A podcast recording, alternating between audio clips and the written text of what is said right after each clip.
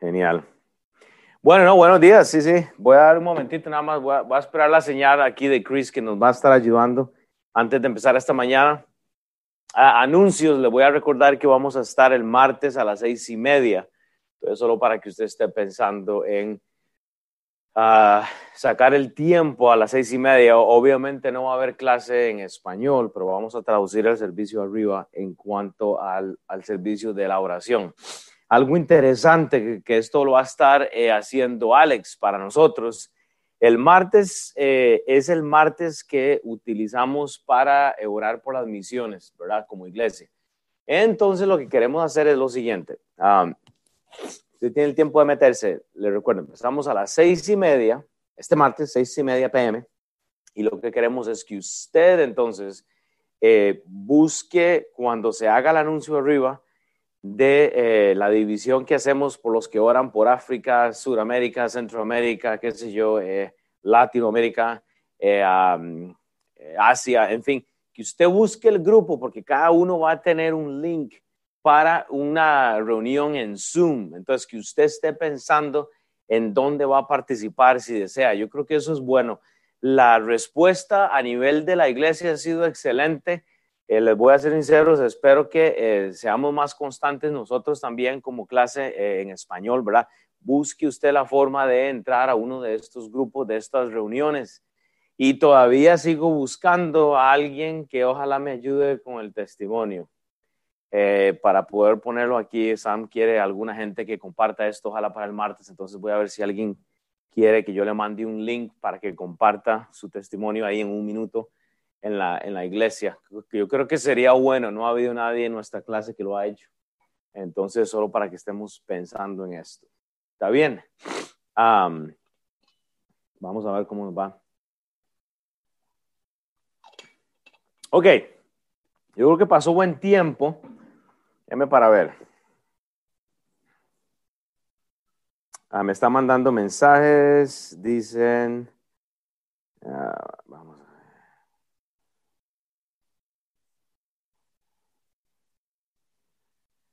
Vamos a ver qué más me están escribiendo aquí. Empiezo un segundo. Aquí estamos bien. So, can I go for now? All right.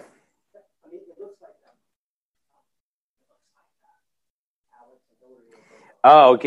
Ah, ok, ya. Eh, y a Hillary me está diciendo que también ella va a estar orando. Alex lo va a hacer por Latinoamérica y, y Hillary lo va a hacer por el Medio Oriente. Entonces ya va a tener un, una, un link para Zoom. So, can I roll now? Ok. Entonces vamos a empezar. Ahora sí. Son las 10, 25, 26, entonces vamos a orar solo para poner este tiempo en las manos al, eh, Señor. Voy a tratarlo de hacer breve, igual, no quiero tenerlos aquí mucho tiempo, pero por favor escuchen y lo más importante, comparte el link. Hay mucha gente en el habla hispana que no ha podido ir a la iglesia por una u otra razón. Entonces, mi deseo también es que usted comparta esto, el link, para que alguien se vea beneficiado. Entonces, oremos. Padre, Señor, te doy toda la honra y la gloria, Señor, porque tú eres santo, Señor. Eh, eh cómo nos amaste, Señor, desde el principio y, nosotros te hemos fallado tanto, Señor. Entonces, eh, yo sé, Padre, esta no es la asamblea que deseamos en este momento, una cuarentena, no es el, el, formato que queremos, Padre, no es la plataforma que queremos, Señor, pero es lo que tenemos hoy, Señor. Entonces, eh, que allá donde estamos, que nos levantemos con gozo, por lo menos para decir, Padre, yo puedo hacer algo como Alex, que nos va a ayudar el martes con lo de Latinoamérica, Hillary dijera que nos van a ayudar con el Medio Oriente, Padre, que alguien más se levante y diga, yo puedo hacer algo, Señor, pero que nuestras casas estén abiertas a, a, ver cómo podemos involucrarnos con el vecindario, las personas que están atrás, al lado de nuestro Señor, que podamos ser una luz, Padre, tal vez aún enviar este link a alguien, Padre, que sabemos que está pasando algo, Señor, que necesita tal vez una motivación. Entonces, Dios, que tú tengas la gloria esta mañana, Padre, no, no yo, no nadie, que mis palabras sean tus palabras, Padre. Quítame, Señor, para que tú estés en, esto, Padre. En el nombre de Cristo Jesús, amén. Ok, eh, voy a tratar de mantener unos 25 minutos. Entonces, vea, hoy, hoy vamos a hablar eh, y vamos a hacer un contraste de muerte, ok, enfocado en el perdón, ok. Eh, hemos visto, y esta serie es de la creación hasta Cristo, pero lo que he querido hacer realmente es enfocarnos en cosas que nos pueden ayudar a nosotros para eh, vivir eh, como cristianos un poco mejor. Entonces, el contraste que vamos a hacer sabiendo que venimos de, la, de esta semana mayor, de la Semana Santa, vamos a hacer un contraste entre Jesús y esta persona de Esteban, ¿ok? Yo quiero que usted me siga. Entonces, quiero empezar con Primera de Corintios 2.13. No, no tengo nada en la pantalla, pero quiero que usted me siga con su Biblia. Primera de Corintios 2.13.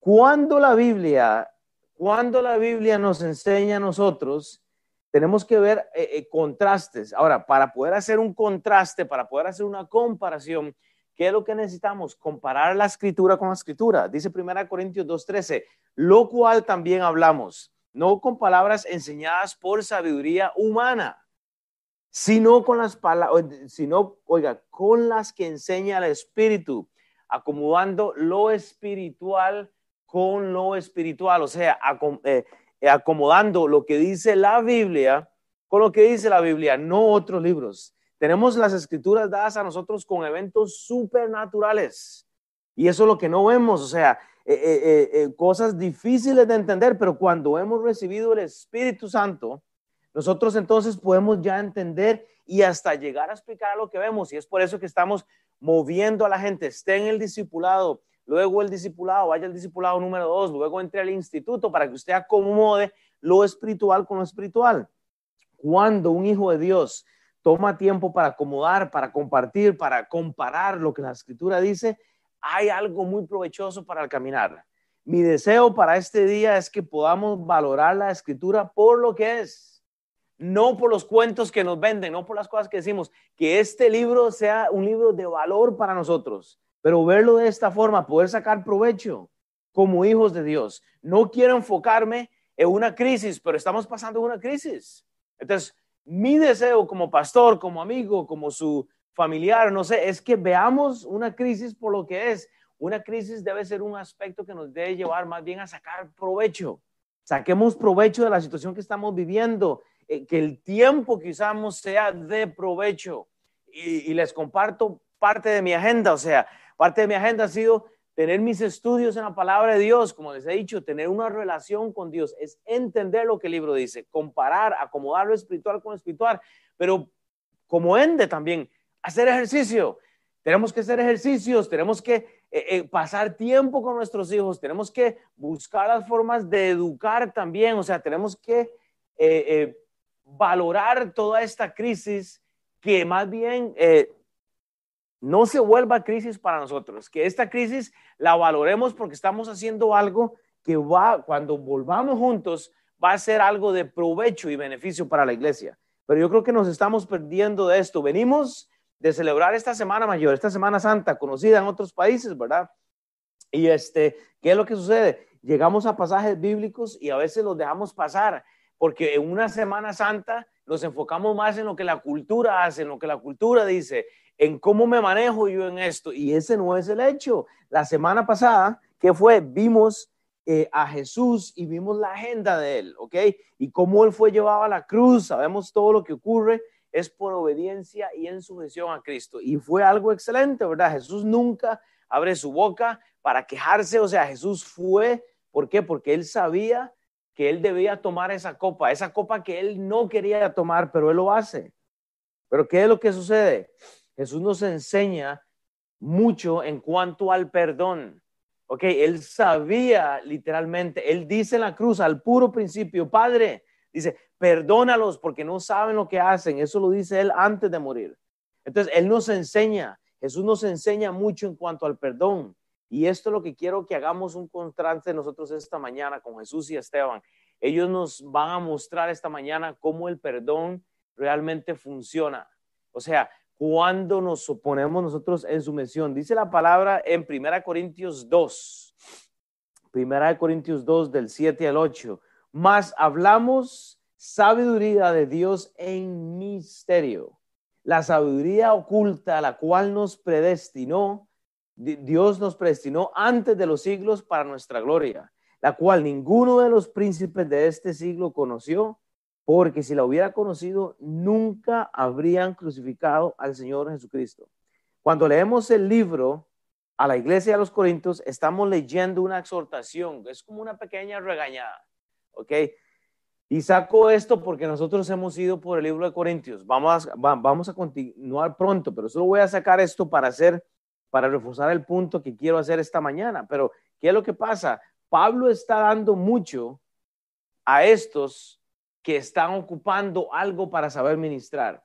Y yo creo que mucho de lo que ocupa no solo nuestra clase, sino la, la iglesia mundial es principios de cómo realmente podemos eh, eh, vivir una vida mejor, cómo podemos ser mejores ministros. Pero ¿qué es lo que sucede, hermanos?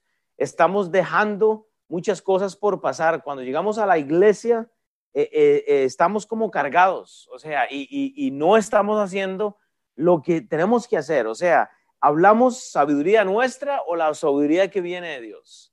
Es por eso que vivimos en, en una cultura donde la gente no sabe perdonar y, es en Jesús y Esteban esta mañana que vamos a ver un contraste bellísimo. Hermanos, ¿sabe qué es lo que sucede? Eh, eh, la sabiduría en misterio era aquel Cristo que iba a ser revelado. Y eso es lo que nos perdemos a veces. Dios ya había sido, oiga, predestinado. Dios había sido preparado, ¿ok? Desde antes para que nosotros le recibiéramos. Él simplemente iba a obedecer. La audiencia Pablo lo reconoce, estos judíos, romanos, gente que estaba en contra de Jesús, algunos gentiles, ¿qué es lo que sucede? En aquellos días, esos príncipes de ese siglo, eso que dice Primera Colosenses 2, 7, 8, hablamos, dice, lo que ninguno de los príncipes de esos siglos conoció. Ellos no sabían quién era Jesús. O sea, habían escuchado de él. nosotros tenemos dos mil años de pura historia. Pero mi deseo es que usemos esta oportunidad para ver realmente las cosas que Jesús nos muestra, o sea, en, medio de esta crisis, ¿cómo puedo yo realmente acercarme a Cristo, acercarme a las personas en una crisis? Pero es importante, ahora para esto vamos a tener entonces que ver el contexto de lo que estoy diciendo. Yo sé usted dice, Will, tal vez no entiendo dónde va, bueno, ya lo va a entender. Vaya Lucas entonces, capítulo 23, del 32 al 34. Mi deseo es que usemos realmente las oportunidades que Dios nos da.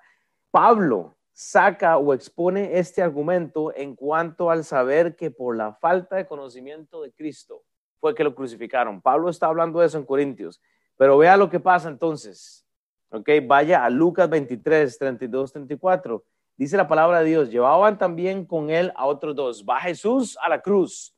Ok, recuerde, venimos saliendo la Semana Santa, pero acordémonos esta, este evento versículo 32 de Lucas 23, llevaban también con él a otros dos, que eran malhechores para ser muertos. Cuando llegaron a un lugar llamado de la calavera, le crucificaron allí y los malhechores, uno a la derecha otro a la izquierda. Y Jesús decía, Padre, perdónalos porque no saben lo que hacen. Y repartieron entre sí sus vestidos. Entonces, como punto uno, entienda la gracia. Hasta que nosotros no veamos las cosas con los ojos de Jesús, no vamos a poder entender la gracia para poder saber perdonar, para poder saber lidiar con las personas que nos lastiman, para saber entender que tenemos que vivir en una sociedad que nos está lastimando, pero el llamado a ministrar, el llamado que Jesús nos ha hecho, tiene que estar para nosotros, o sea, no ha cambiado, no ha cambiado. Hermanos, eh, y, tenemos que entender esto, las personas no, nos van a lastimar, estamos viviendo una sociedad que constantemente nos embate crisis que nos lastiman, pero ¿qué es lo que pasa? Aún en medio de todo esto, nosotros podemos decir, Padre, perdónanos porque no saben cómo hacen, pero ¿sabe qué es lo que pasa? Como cristianos, lo que hacemos es que nos enojamos y, nos perdemos la, la bendición de tener gracia. Cuando vemos el ministerio revelado, o sea, a Cristo, cuando usted ve la persona de Cristo pidiendo perdón por un sector del cual él dice y él clama, Padre, perdónanos porque no saben lo que hacen él entiende, o sea, ver a Jesús pidiendo perdón, un perdón ajeno, un perdón ajeno literalmente, e, e, es, interesante. Él sabía que iba a morir de antemano, pero él está pidiendo perdón por la ignorancia de uno. Sí, nosotros tenemos dos mil y un poco más de años de historia, esta gente tenía unos 33 años de haber conocido a Cristo y le crucifican. Y a veces nos, enfocamos en ellos y, y, decimos, ¿cómo es que crucificaron al Mesías y todo eso? Bueno, si ellos crucificaron al Mesías con 33 años, ¿Qué tal usted con dos mil y resto de historia, con libros, con teología, con cosas, y le crucificamos porque no sabemos perdonar? Nosotros nos hacemos partícipes de esta audiencia. Cuando vemos al misterio revelado a Jesús pidiendo perdón por este sector, nos debemos volver a nosotros a hacer lo mismo. Sabemos de antemano las enseñanzas, pero más bien nos enojamos con la gente. Si hemos escuchado mil años de historia, pero no entendemos lo que es la gracia. No hay mayor gozo que perdonar. Hay liberación, hay victoria, hay paz, hermanos. Cuando hay gente perdiendo, eh, eh, o sea, eh, perdiendo su personalidad solo por ir a los perdidos. Tenemos que entender esto, hermanos. Nosotros tenemos que ver el gozo y el beneficio que hay en el perdón. Dice Efesios 4:32 claramente, muy sencillo, no hay mayor gozo Dice, antes bien, sed benignos unos con otros. O sea, unos con otros. O sea, es recíproco, misericordiosos, perdonándonos unos a otros, como Dios también nos perdonó a vosotros. Efesios 4, 23. Pero pastor, es que Jesús fue Jesús, decimos. Es que Jesús tenía el beneficio del Padre. Y sí, yo lo entiendo. Yo jamás podría haberme haciendo esto. Es que no hay, hay, hay gente que me ha lastimado. Sí, pero eso es lo que dice la Biblia. Si es que hay gente que me ha lastimado, yo, yo no puedo, vea, veamos las personas, veamos a las personas como ver a Cristo. Porque si Cristo en la cruz, después de haber sido eh, eh, martirizado, o sea, después de haber sido escupido, de haber sido lastimado, Él puede tomar un momento para pedir perdón por aquellos que no saben lo que hacen. Él reconoce que hay una falta de este entendimiento en ellos. Y él aún así, él toma el tiempo y dice, Padre, perdónanos porque no saben lo que hace. Déjeme recordarle que Jesús estaba en aquel lugar llamado Gólgota, o sea, el lugar de la calavera. Parecía una calavera, usted puede ver allá Mateo 27, 33. Y fuera de este ambiente lo desprecian, lo maltratan. Pero pastor, es que mi vida es tan difícil, es que me ha ido tan mal, o sea, yo no tengo el beneficio que tenía Jesús de tener el Padre ahí mismo. Si usted lo tiene, si usted está en Cristo uno de sus discípulos, uno de los discípulos de Cristo elegido para servir, hermanos. Usted puede ser uno de ellos. Vea, veamos, veamos entonces eh, a la persona de Esteban. O sea, ve a Jesús por un momento en la cruz. Padre, perdónalos porque no saben lo que hacen. Ahora, démosle vuelta. Vea, Esteban, y usted me dice, Will, ¿qué tiene que ver Esteban con Jesús? Escuche, uno de los discípulos de Cristo, elegido para servir mesas. Ese es Esteban. Eh, no uno, no uno de los discípulos de Cristo, pero uno de los primeros discípulos o primer cristiano, digamos, de la iglesia. Pero ¿qué es lo que pasa? O sea, un siervo de siervos, no solo eh, eh, para aquel momento, pero él nos pone el ejemplo a nosotros, pero Esteban era un, como quien dice, un don nadie. Los discípulos, los doce discípulos de Jesús, hace discípulos, Esteban sale de ahí. ¿Ok? Pero este hombre, Esteban, era, oiga, el más, qué sé yo, prominente de estos otros siete discípulos. O sea, los doce hacen discípulos, ¿ok? Los doce de Jesús y Esteban viene acá y, ya le explico el contexto. Este hombre, o sea, es uno de los siete elegidos para servir mesas, para ayudar a los discípulos de Cristo. Y este hombre se levanta, este Esteban sobrepasa aún en carácter a los demás este hombre le creyó a Jesús el nombre, el mensaje, él cree lo que Jesús está predicando y no lo limita absolutamente nada. Vaya Hechos 6, porque usted tiene que entender esto, es, es algo bello. Hechos 6 del 1 al 10, leemos en aquellos días, dice la escritura, como creciera el número de los discípulos. Hechos 6 del 1 al 10, hubo murmuración de los griegos contra eh, los hebreos de que las viudas de aquellos eran desatendidas en distribución diaria. Entonces los doce convocaron a la multitud de los discípulos y dijeron, no es justo que nosotros dejemos la palabra de Dios para servir mesas. Vea el versículo 3 del capítulo 6, Hechos. Buscad pues, hermanos de entre vosotros, a siete varones de buen testimonio, llenos del Espíritu Santo. Imagínense, y de sabiduría, quienes encarguemos este trabajo, y nosotros persistiremos en la oración y el ministerio de la palabra Dice, agradó la promesa, en la propuesta a toda la multitud y dijeron a Esteban, varón lleno de fe, vea, aquí viene uno que se levanta, ese puede ser usted. Dice, varón lleno de fe y del Espíritu Santo y a Felipe y a Prócoro y a, a Nicanor y a Timón y a Parmenas y a Nicolás, prosélito de Antioquía, y a los cuales presentaron ante los apóstoles, quienes orándoles se pusieron manos y crecía la palabra del Señor, oiga, y el número de los discípulos se multiplicaba grandemente, o sea, había fruto por este hombre Esteban, dice, en Jerusalén también muchos de los sacerdotes obedecían y Esteban lleno de gracia y poder hacía grandes prodigios, señales, oiga, entre el pueblo. Entonces se levantaron uno de las sinagogas llamada de los libertos y de los de Sirene y Alejandría en Sicilia y Asia, dice, disputando con Esteban. Pero dice la escritura, pero no podían resistir, que dice, la sabiduría y al espíritu con que hablaban. Ese es Esteban. O sea, una persona que cree el mensaje. Acá podemos ver el deseo de este hombre en cuanto a compartir la palabra de Dios. Él simplemente es llamado, él no está pidiendo una posición. Vemos los estragos por causa de la audiencia en los lugares que él iba. Y a pesar de todo, Esteban está literalmente llegando al final de su carrera luego y él pide por gracia, por perdón a los que le van a matar. E, es impresionante. Vaya Hechos, capítulo 7, es impresionante. Del 54 al 60, Hechos 7, 54 al 60.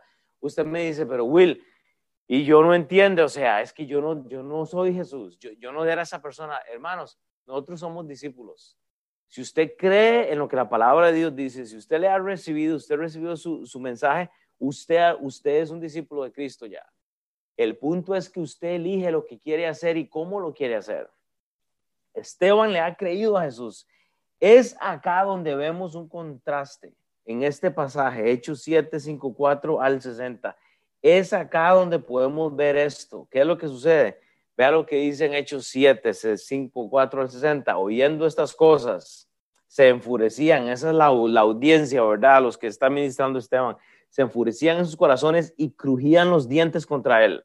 Oiga, pero Esteban, lleno del Espíritu Santo, puesto los ojos al cielo, vio la gloria de Dios y a Jesús que estaba a la diestra de Dios. Eso es fe. Y dijo, he aquí, veo los cielos abiertos y al Hijo del Hombre que está a la diestra de Dios. Entonces, oiga, entonces ellos, dando grandes voces, se taparon los oídos y arremetieron contra él y echándole fuera de la ciudad, le apedraron a Esteban. Y los testigos pusieron sus ropas a los pies de un joven que se llamaba Saulo y apedreaban a Esteban mientras él, Esteban, invocaba y decía, Señor Jesús, oiga Esteban, oiga el perdón, oiga la gracia, Señor Jesús, oiga, Señor Jesús, recibe mi espíritu, él está siendo apedreado y puesto de rodillas clamó a gran voz, Señor, oiga el contraste con Jesús, Señor, no les tomes en cuenta este pecado. Y habiendo dicho esto, durmió, muere. Desde la creación hasta Cristo, usted ve ejemplos de cómo compartir el Evangelio y eso es lo que yo le quiero retar. Esto no es una enseñanza como las que usualmente hacemos un domingo. Es difícil estar aquí hoy, no hay absolutamente nadie en este cuarto. Es difícil saber, ¿alguien se va a beneficiar de esto o no? pero yo quiero que usted entienda, esta cuarentena debe de llevarlo a usted literalmente a que cuando nos volvamos a reunir, ¿ok? Cuando nos volvamos a reunir, usted esté pensando que este tiempo de soledad, como hoy, absolutamente nadie en este cuarto, me lleve a mí a meditar en la paz y en el perdón con las personas, en la gracia que Jesucristo dijo. Si Jesucristo dijo, Padre, perdónalos, porque no saben lo que hace, que ese sea el corazón de nosotros, como lo hace Esteban. Les voy a retar a estudiar el libro de Hechos, estúdienlo, pues es desde, acá donde nace lo que somos hoy. Desde aquí sale la iglesia, hay un montón de lo cual podemos aprender, pero eso es para usted, ¿ok? Pero bueno, lo que deseo es que sepamos que debemos de ver un contraste en lo que Jesús está haciendo con lo que Esteban hizo. Lo que nos da Esteban literalmente es un ejemplo de, la de lo increíble realmente que es hacer la obra de Dios. O sea, cuando Dios está trabajando en mi corazón, sin importar lo que está pasando en el mundo, que yo tenga la paz para ponerme de rodillas y pedir por las personas que aún así me están lastimando. Y eso es lo que yo quiero, que esta cuarentena nos saque a nosotros de, de la mentalidad en que estábamos, de valorar realmente a las personas que tenemos Ayer alguien me, me dejó un plato de comida en la casa y, y wow, o sea, yo digo, o sea, es impresionante cómo se da uno cuenta cuánto uno ama a las personas hasta que realmente no las tiene.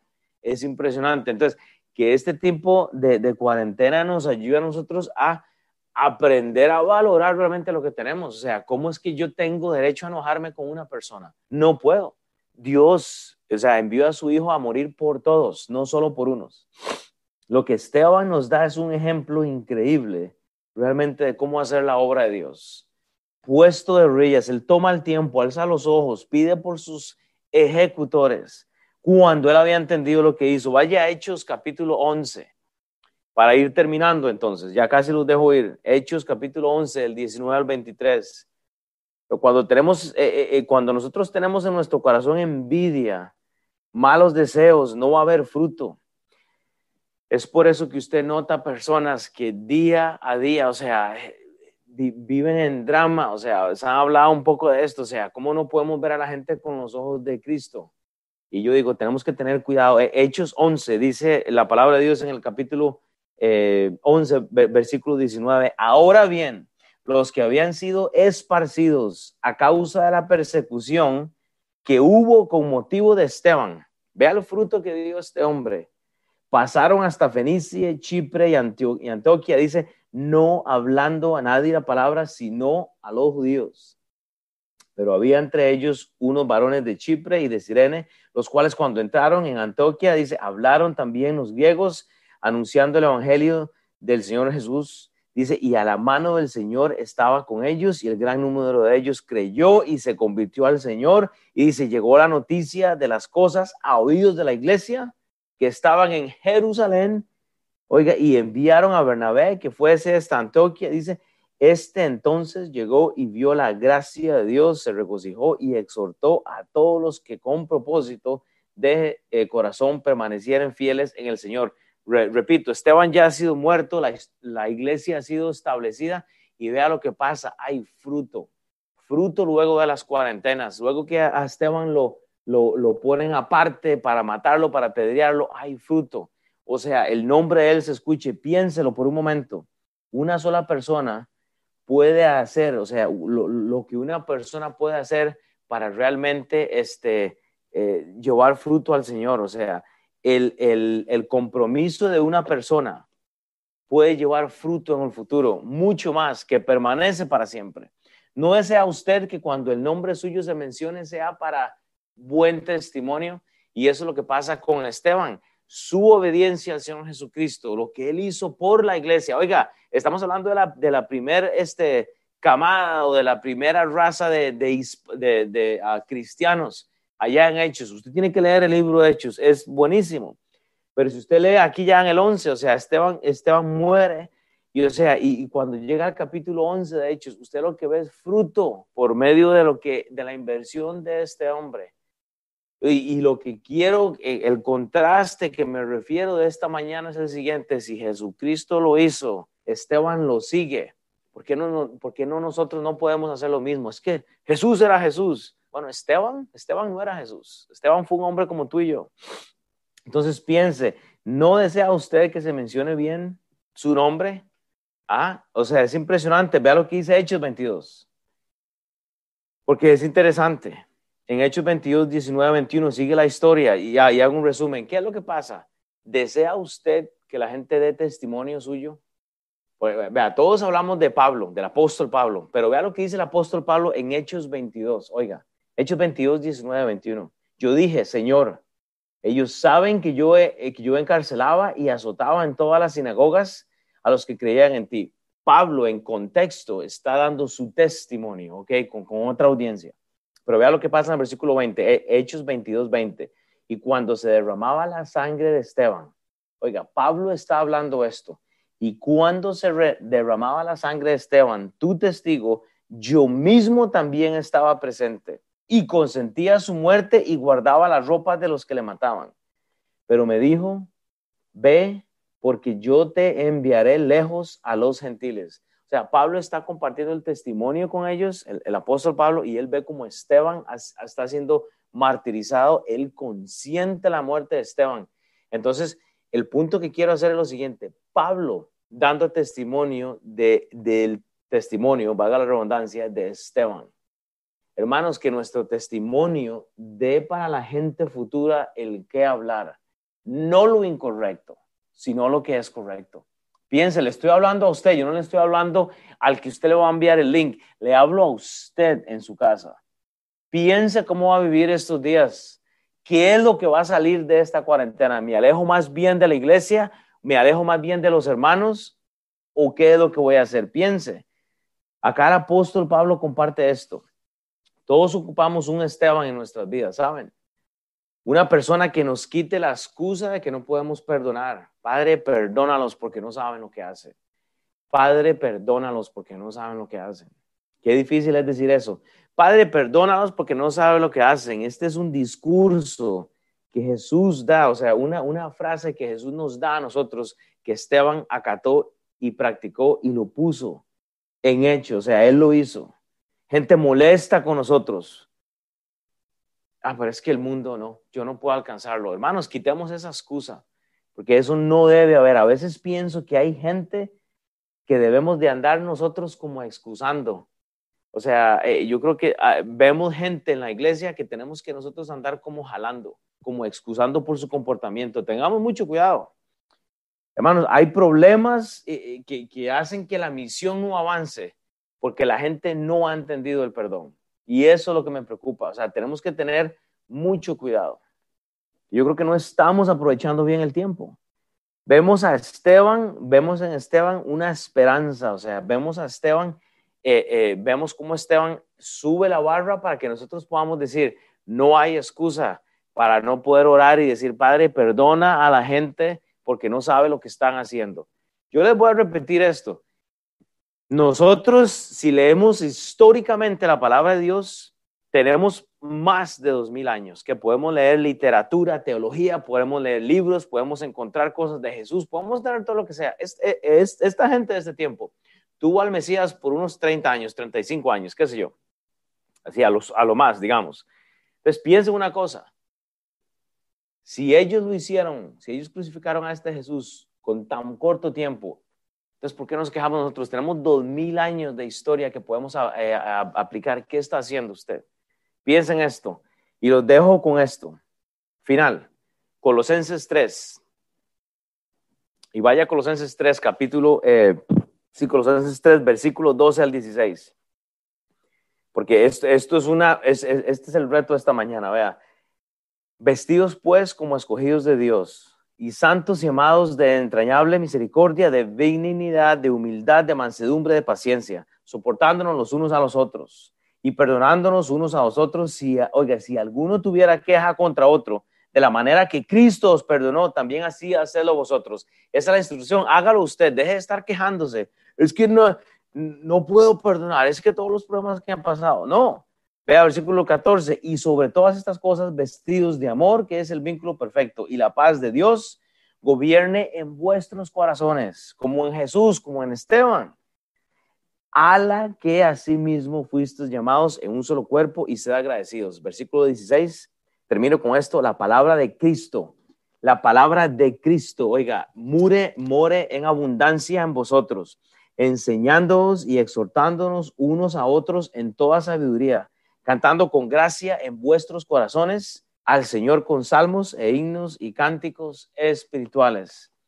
Creamos la Biblia, hermanos, y no solo los libros, porque a veces queremos ir a la consejería, no, crea lo que dice la Biblia practique lo que le dice la Biblia, haga lo que la Biblia dice. Y piense una cosa, usted puede decir, usted puede decir esta mañana, Padre, perdónalos porque no saben lo que hacen. Yo le repito, salimos de la Semana Mayor, de la Semana Santa, de pasarla en cuarentena, seguimos en cuarentena, quién sabe, hasta el final del mayo, quién sabe. ¿Qué va a salir después de estos días? ¿Va a salir una persona arrogante? ¿Va a salir una persona distanciada de la iglesia? ah, bueno, es que ahora como todo está en línea, puedo hacerlo en línea, no necesito a la, congregación. ¿Qué es lo que va a salir de usted? ¿O va a salir más bien amor por las personas? Padre, perdona a este mundo porque no saben lo que hace. Voy a entonces marcar yo la diferencia. ¿Le cree usted a la Biblia? lo dejo con esta mañana. ¿Le crea a la Biblia, sí o no? Chris, voy a terminar, entonces, I'm, I'm finishing, ya. Entonces, eh, déjeme orar por usted, comparta esto eh, con alguien. Padre, Señor, te doy toda la honra y la gloria. Gracias por este corto tiempo, Señor. No es un mensaje, es una motivación, Padre, algo para mantenernos juntos, por lo menos, para tratar de compartir algo, Padre, pero que cuando regresemos, Padre, eh, podamos ver que desde la creación en Cristo, Padre, podemos compartir algo especial, Padre, cómo la gente ha tenido cambios, Señor, y, y, lo que tú has hecho en nuestras vidas, Padre, podamos reflejarlo, Padre, al mundo. En nombre de Cristo Jesús. Amén. Vamos.